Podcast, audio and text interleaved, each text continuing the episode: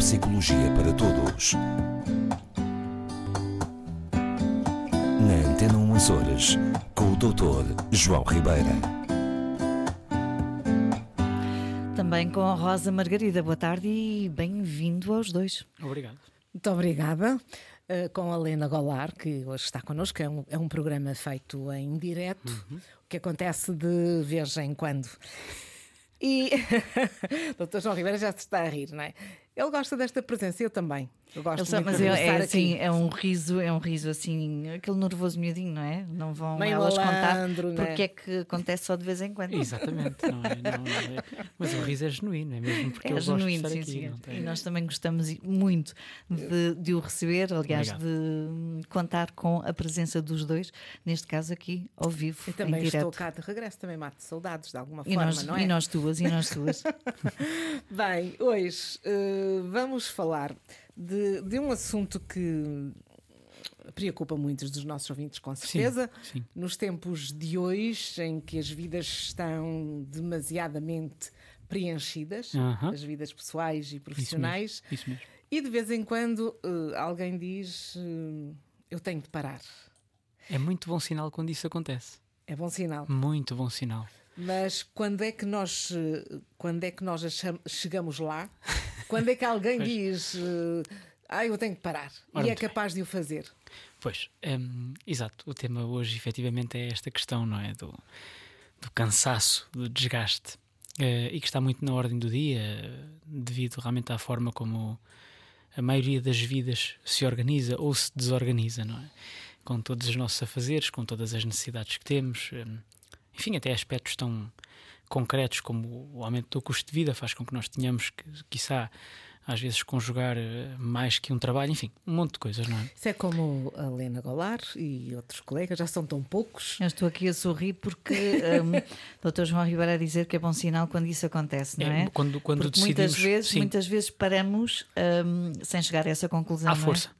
É que esse é que é Há o problema, qualquer não é? coisa que diz agora acabou. Pois Vamos é, lá parar um pois é. bocadinho. Pois. E é, e é sobre isso mesmo que eu acho que nós podíamos debruçar-nos um bocadinho, mais até como uma forma de deixar aqui aos nossos ouvintes que eventualmente estejam nestas situações um, um alerta, não é? para se autoanalisarem melhor e realmente tomarem uma decisão que tem que ser corajosa, porque atenção, não é? Nós, infelizmente, co- como sabem, hum, esta questão da, da paragem laboral tem sempre os seus custos, não é? É, Claro, mas às vezes as pessoas só pa- eh, param, e a, e a Helena pode de alguma forma também dar a sua opinião, Uhum. quando em termos físicos e mentais a pessoa quebra. Quebra. Ora, a palavra é mesmo. exatamente essa. Pois é. E, a- e a questão, e, e talvez o, o grande propósito da nossa conversa seja eh, voltar a, a- este, a este tema para que as pessoas não cheguem a essa quebra, para que seja uma paragem preventiva e não uma paragem remediativa. Nós já muitas vezes discutimos aqui as questões da exaustão, do, do burnout, os efeitos no cérebro, etc., já, da, da- da ansiedade, do desgaste. Mas a verdade é que continua a ser muito frequente esta situação. As pessoas estão cansadas, as pessoas estão eh, sobrecarregadas e continuam em frente. Eh, estoica e heroicamente continuam a tentar, a batalhar, não é? Não param porque acham que não podem parar, porque economicamente não é viável, porque, enfim, a questão das não há baixas, a questão da de para. rendimento, porque não há mais ninguém para, porque eu se calhar sou insubstituível. Porque esta, é, cá está, e se fôssemos a classificar razões, eh, assim na minha modestíssima opinião, uma coisa é uma razão económica ou financeira em que eu sei que vou ter uma perda de rendimento e, portanto, enfim, posso... agora, porque eu sou insubstituível, realmente é, é- é talvez deveria ser a última das razões. Aliás, há- sempre aquela brincadeira de muito mau gosto que se pode fazer, que é se eu morrer daqui a bocadinho, não é? O que é que vai acontecer? Efetivamente não acontece nada. Há um conjunto de pessoas que ficam relativamente tristes co- com, a, minha, com a minha ausência, mas insubstituível depois- ninguém é. A vida vai continuar, não é? Portanto, isto em termos de argumentos, muitas vezes, porque esse é um dos argumentos, a Rosa tem toda a razão.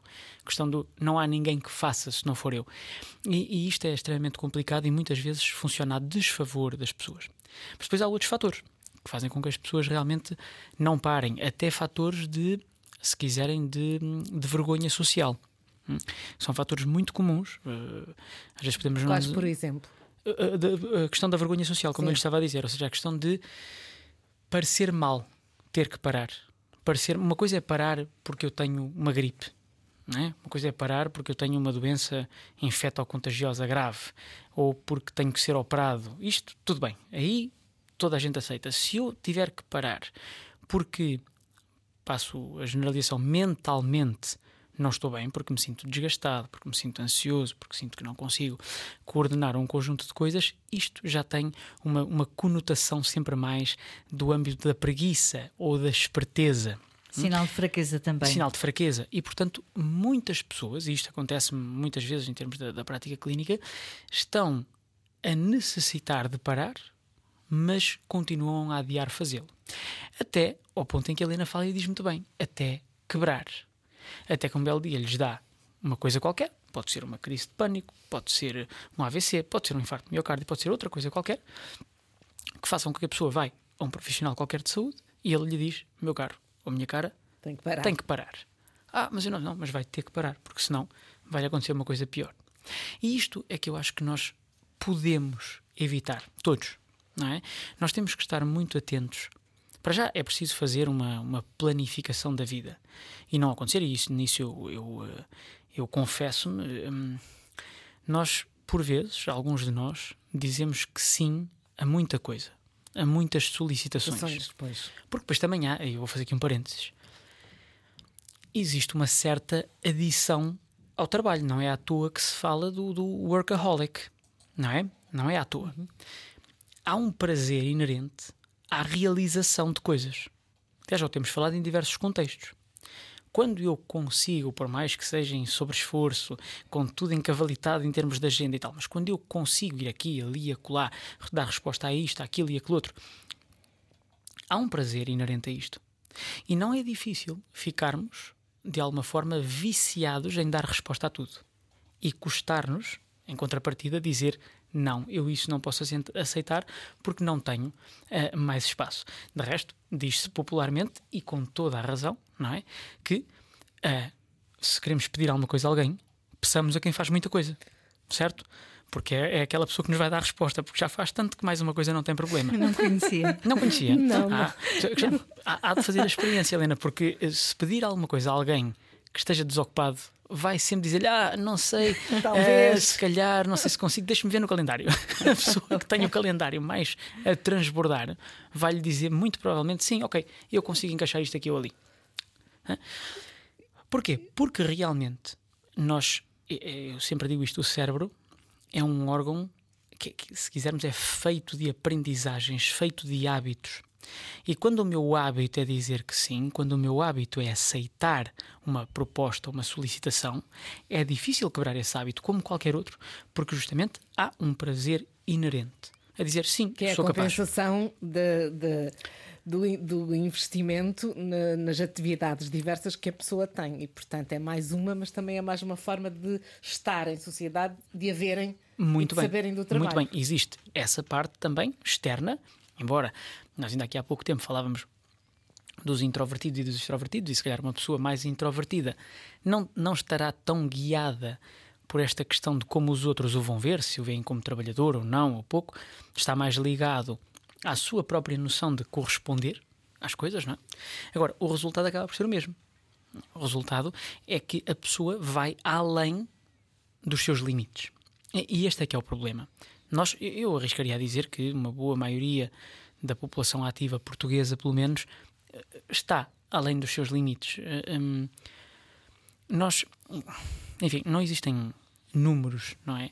Mas se nós formos a ver a vida da maioria das pessoas, o tempo do dia que passamos ligados a algum tipo de obrigação é normalmente muito maioritário quando comparado com o tempo que estamos ligados a alguma atividade de lazer ou de prazer ou de ou de descanso. Não é por acaso, Lena, que costumamos dizer que passamos mais tempo no nosso, no nosso trabalho uhum. e estou a falar da rádio, porque a rádio não é bem um escritório que chega à hora e a pessoa vai-se embora. Nem sempre é assim. Uhum. Toda a gente que faz rádio sabe exatamente que exatamente, ficamos horas, que repetimos, Sim. ou é por causa da gravação, ou porque correu mal, ou porque disse qualquer coisa. Sem e a dúvida. pessoa fica, fica ali. Portanto, a gente claro. passa metade da nossa vida, ou mais de metade da nossa vida, no nosso trabalho. Sim, Exatamente. basta fazer contas, não é? Se, se, vamos ver uma coisa. Se nós. É fácil, o dia tem 24 horas. muita gente hoje trabalha pelo menos 40 horas por semana. Uh, muitos outros um bocadinho mais. Se isso der, nem que seja 8 horas uh, por dia laboral, não é? Nesses dias laborais, nós estamos a trabalhar 8 horas. Se tirarmos 7 ou 8 para dormir, uh, entre o resto das atividades vai-se ir embora. Fica, fica relativamente pouco tempo para uh, o outro espaço mais pessoal e mais de recuperação. Hum? E, e, a questão está nisto: está na, na continuidade do esforço. Uma coisa é aquilo que eu explico às vezes às pessoas que me procuram. Uma coisa é ter uma semana, duas, um mês mais atarefado. Ok? Vamos em frente. Dedicamos-nos mais, esforçamos-nos mais, dormimos menos horas. Ok, durante um período limitado não há problema. O organismo depois recupera, desde que eu seja capaz de fazer uma seleção adequada após este período e vir a descansar. Noutros casos, as pessoas eh, efetivamente não, não fazem isto, sendo continuado, gera realmente aquilo que depois vem a ser o, o dito burnout, é? o dito, a dita exaustão. Qual é a ideia? A ideia é que nós aprendamos, de uma vez por todas, a estar atentos a nós próprios. Sinais muito simples. E são eles quais? Se eu acordo sem vontade de ir para o meu local de trabalho, reparem que eu não digo sem vontade de trabalhar. Ninguém gosta de trabalhar. As pessoas gostam de exercer um determinado tipo de atividade que, se tiverem sorte, não funciona como trabalho porque têm real prazer em fazê-la. Mas penso que não é uh, errado dizer que a enorme maioria das pessoas que têm uma vida ativa faz algum tipo de atividade laboral que não é necessariamente a mais uh, prazerosa. Ora, claro, se eu começo a sentir que já não tenho esta capacidade de uh, andando para trás, eu faço esta atividade, mesmo que não seja demasiado prazerosa, porque eu tenho um objetivo, não é? Nem que seja o fim do mês. Pronto. Se isso deixa de valer, se eu começo a chegar a um ponto em que eu acordo sem, mais do que vontade, sem capacidade para me dirigir, se começam a haver desculpas uh, para não ir trabalhar, se eu começo a dar desculpas a mim próprio para não ir a realizar a minha atividade laboral. Se eu começo a manifestar, evidentemente, sintomas de ansiedade, não é? Alterações cardíacas, respiratórias, eh, eh, sudação anormal eh, e não. Enfim, sem um motivo aparente, todos estes sinais nós devemos estar alerta e não ter receio. É esta a mensagem que eu queria passar. Não ter receio de parar o quanto antes. Isto leva-me a uma outra questão, que é o que fazer na paragem. Pois, o que eu estava a pensar que eh, quando, quando essas pessoas chegam a essa fase limite e que têm de parar normalmente para justificarem, por exemplo, a ausência do trabalho, são as chamadas baixas médicas ou atestados médicos. Muito bem. Como é que esse, esse, essa pessoa lida com esse tempo? Esse é que é o problema. É que nos casos a que eu me estou a referir, eu não estou a falar da típica baixa médica em que a pessoa só pode ausentar-se do domicílio, por exemplo, para tratamento, que é a, a baixa de doença física, não é? Pronto, uhum. tenho uma doença qualquer, tenho que ficar resguardado em casa. Neste caso, são baixas específicas que existem para estas situações em que justamente o médico atesta que a pessoa tem que sair. O que é que isto quer dizer? Não é que a pessoa tenha que sair de casa, isto, isto não é isso que quer dizer. Quer dizer que, e é um dos grandes perigos da baixa, é que a pessoa está desgastada, está exausta. E a única coisa que se lembra é de se meter em casa. Isto traz vários problemas. A pessoa, em primeiro lugar, a pessoa fica sozinha durante o dia, não é? Se estiver metido em casa enquanto vai, às vezes trabalhar, está a falar com pessoas e tal, apesar de não ser grande coisa, está distraído. Em casa fica com os seus pensamentos. O que é que a maioria dos seres humanos faz?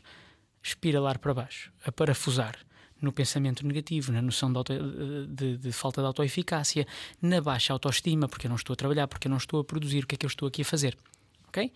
Então, a última coisa que eu recomendo às pessoas que realmente resolvem parar é confinarem-se à casa. Por isso é que é importante terem atenção, dirigirem-se a um profissional adequado, psiquiatra, médico de família, que possa realmente passar a estas pessoas um atestado que lhes permita estarem ativos, estarem fora, se quiserem, do domicílio. Eu não digo que seja perfeitamente ótimo para muita gente estar em casa, desde que se ocupem com coisas que sejam prazerosas e ou produtivas.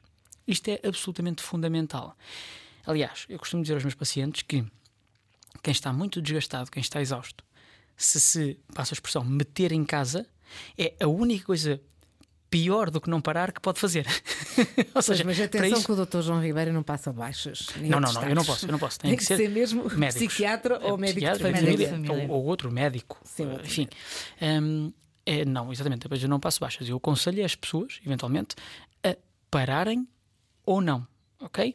Porque, e é isso, quando as pessoas dizem, ah, o que é que vai fazer se, se agora parar? Ah, vou-me meter em casa. Hum, pois, pense bem se calhar então mais vale continuar a sua vida. Porque uh, cá está, depende muito. É, olhem, é um bocadinho como a história, mal comparado com a história da reforma. Não? A gente fala da, da, da, do período da reforma sempre com algum cuidado. Porque já, e já falámos muitas vezes, quando não há um plano para a reforma, quando eu não tenho um conjunto de atividades, normalmente a reforma corre mal. As pessoas deprimem-se, as pessoas desenvolvem sintomas de ansiedade, enfim, não costuma correr bem. Aqui é um bocadinho a mesma coisa, embora seja muito mais temporário, não é? Mas se eu já estou em baixo, se eu já estou cansado, se eu já não me estou a sentir bem comigo próprio, apenas pôr-me em casa funciona nos primeiros dias, em que eu respiro de alívio, ok, hoje não vou trabalhar, tudo bem. Mas ao fim de uns dias, o nosso vício aparece novamente. Eu devia estar a produzir, eu devia estar a fazer alguma coisa, e o que é que eu estou a fazer metido em casa, etc, etc, Portanto, etc. há que manter determinadas rotinas. Ou manter ou criar rotinas novas, que ainda é melhor. Porque as pessoas que estão a atingir uh, situações de exaustão precisam, além da paragem, de reformular um conjunto de coisas.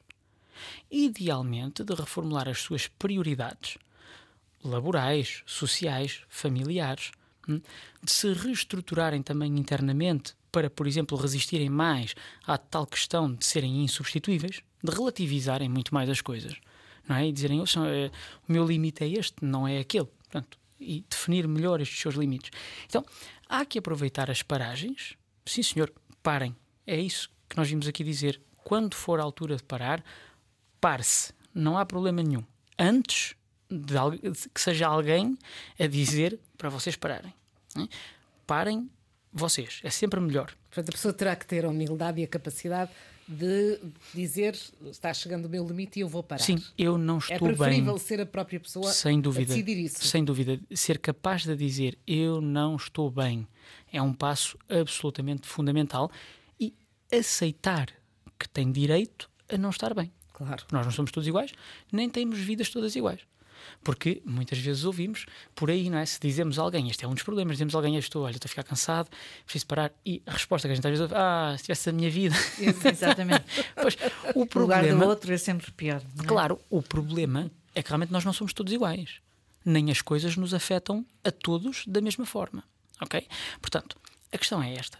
Resumidamente, autoanalisemos-nos primeiro. Sejamos muito conscientes de como é que estamos em cada momento. Depois, atuemos preventivamente. É evidente que na minha vida eu não posso estar toda a vida de baixa, nem de atestado.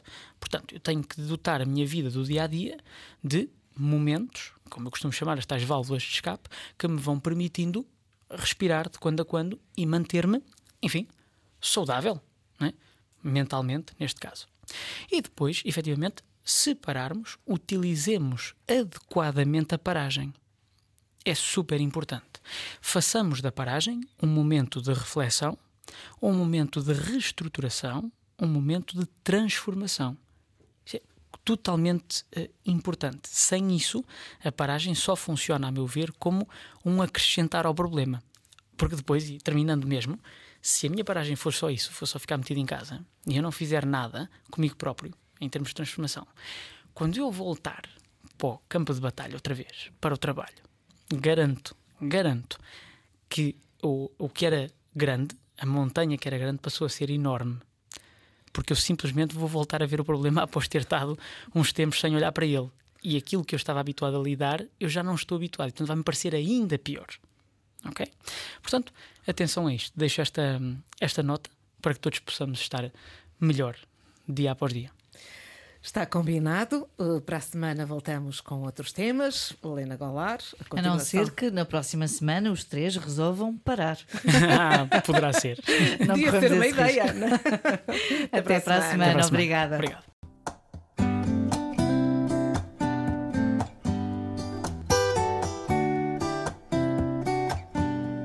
Neuropsicologia para Todos. Antena 1 Açores, com o Dr. João Ribeira.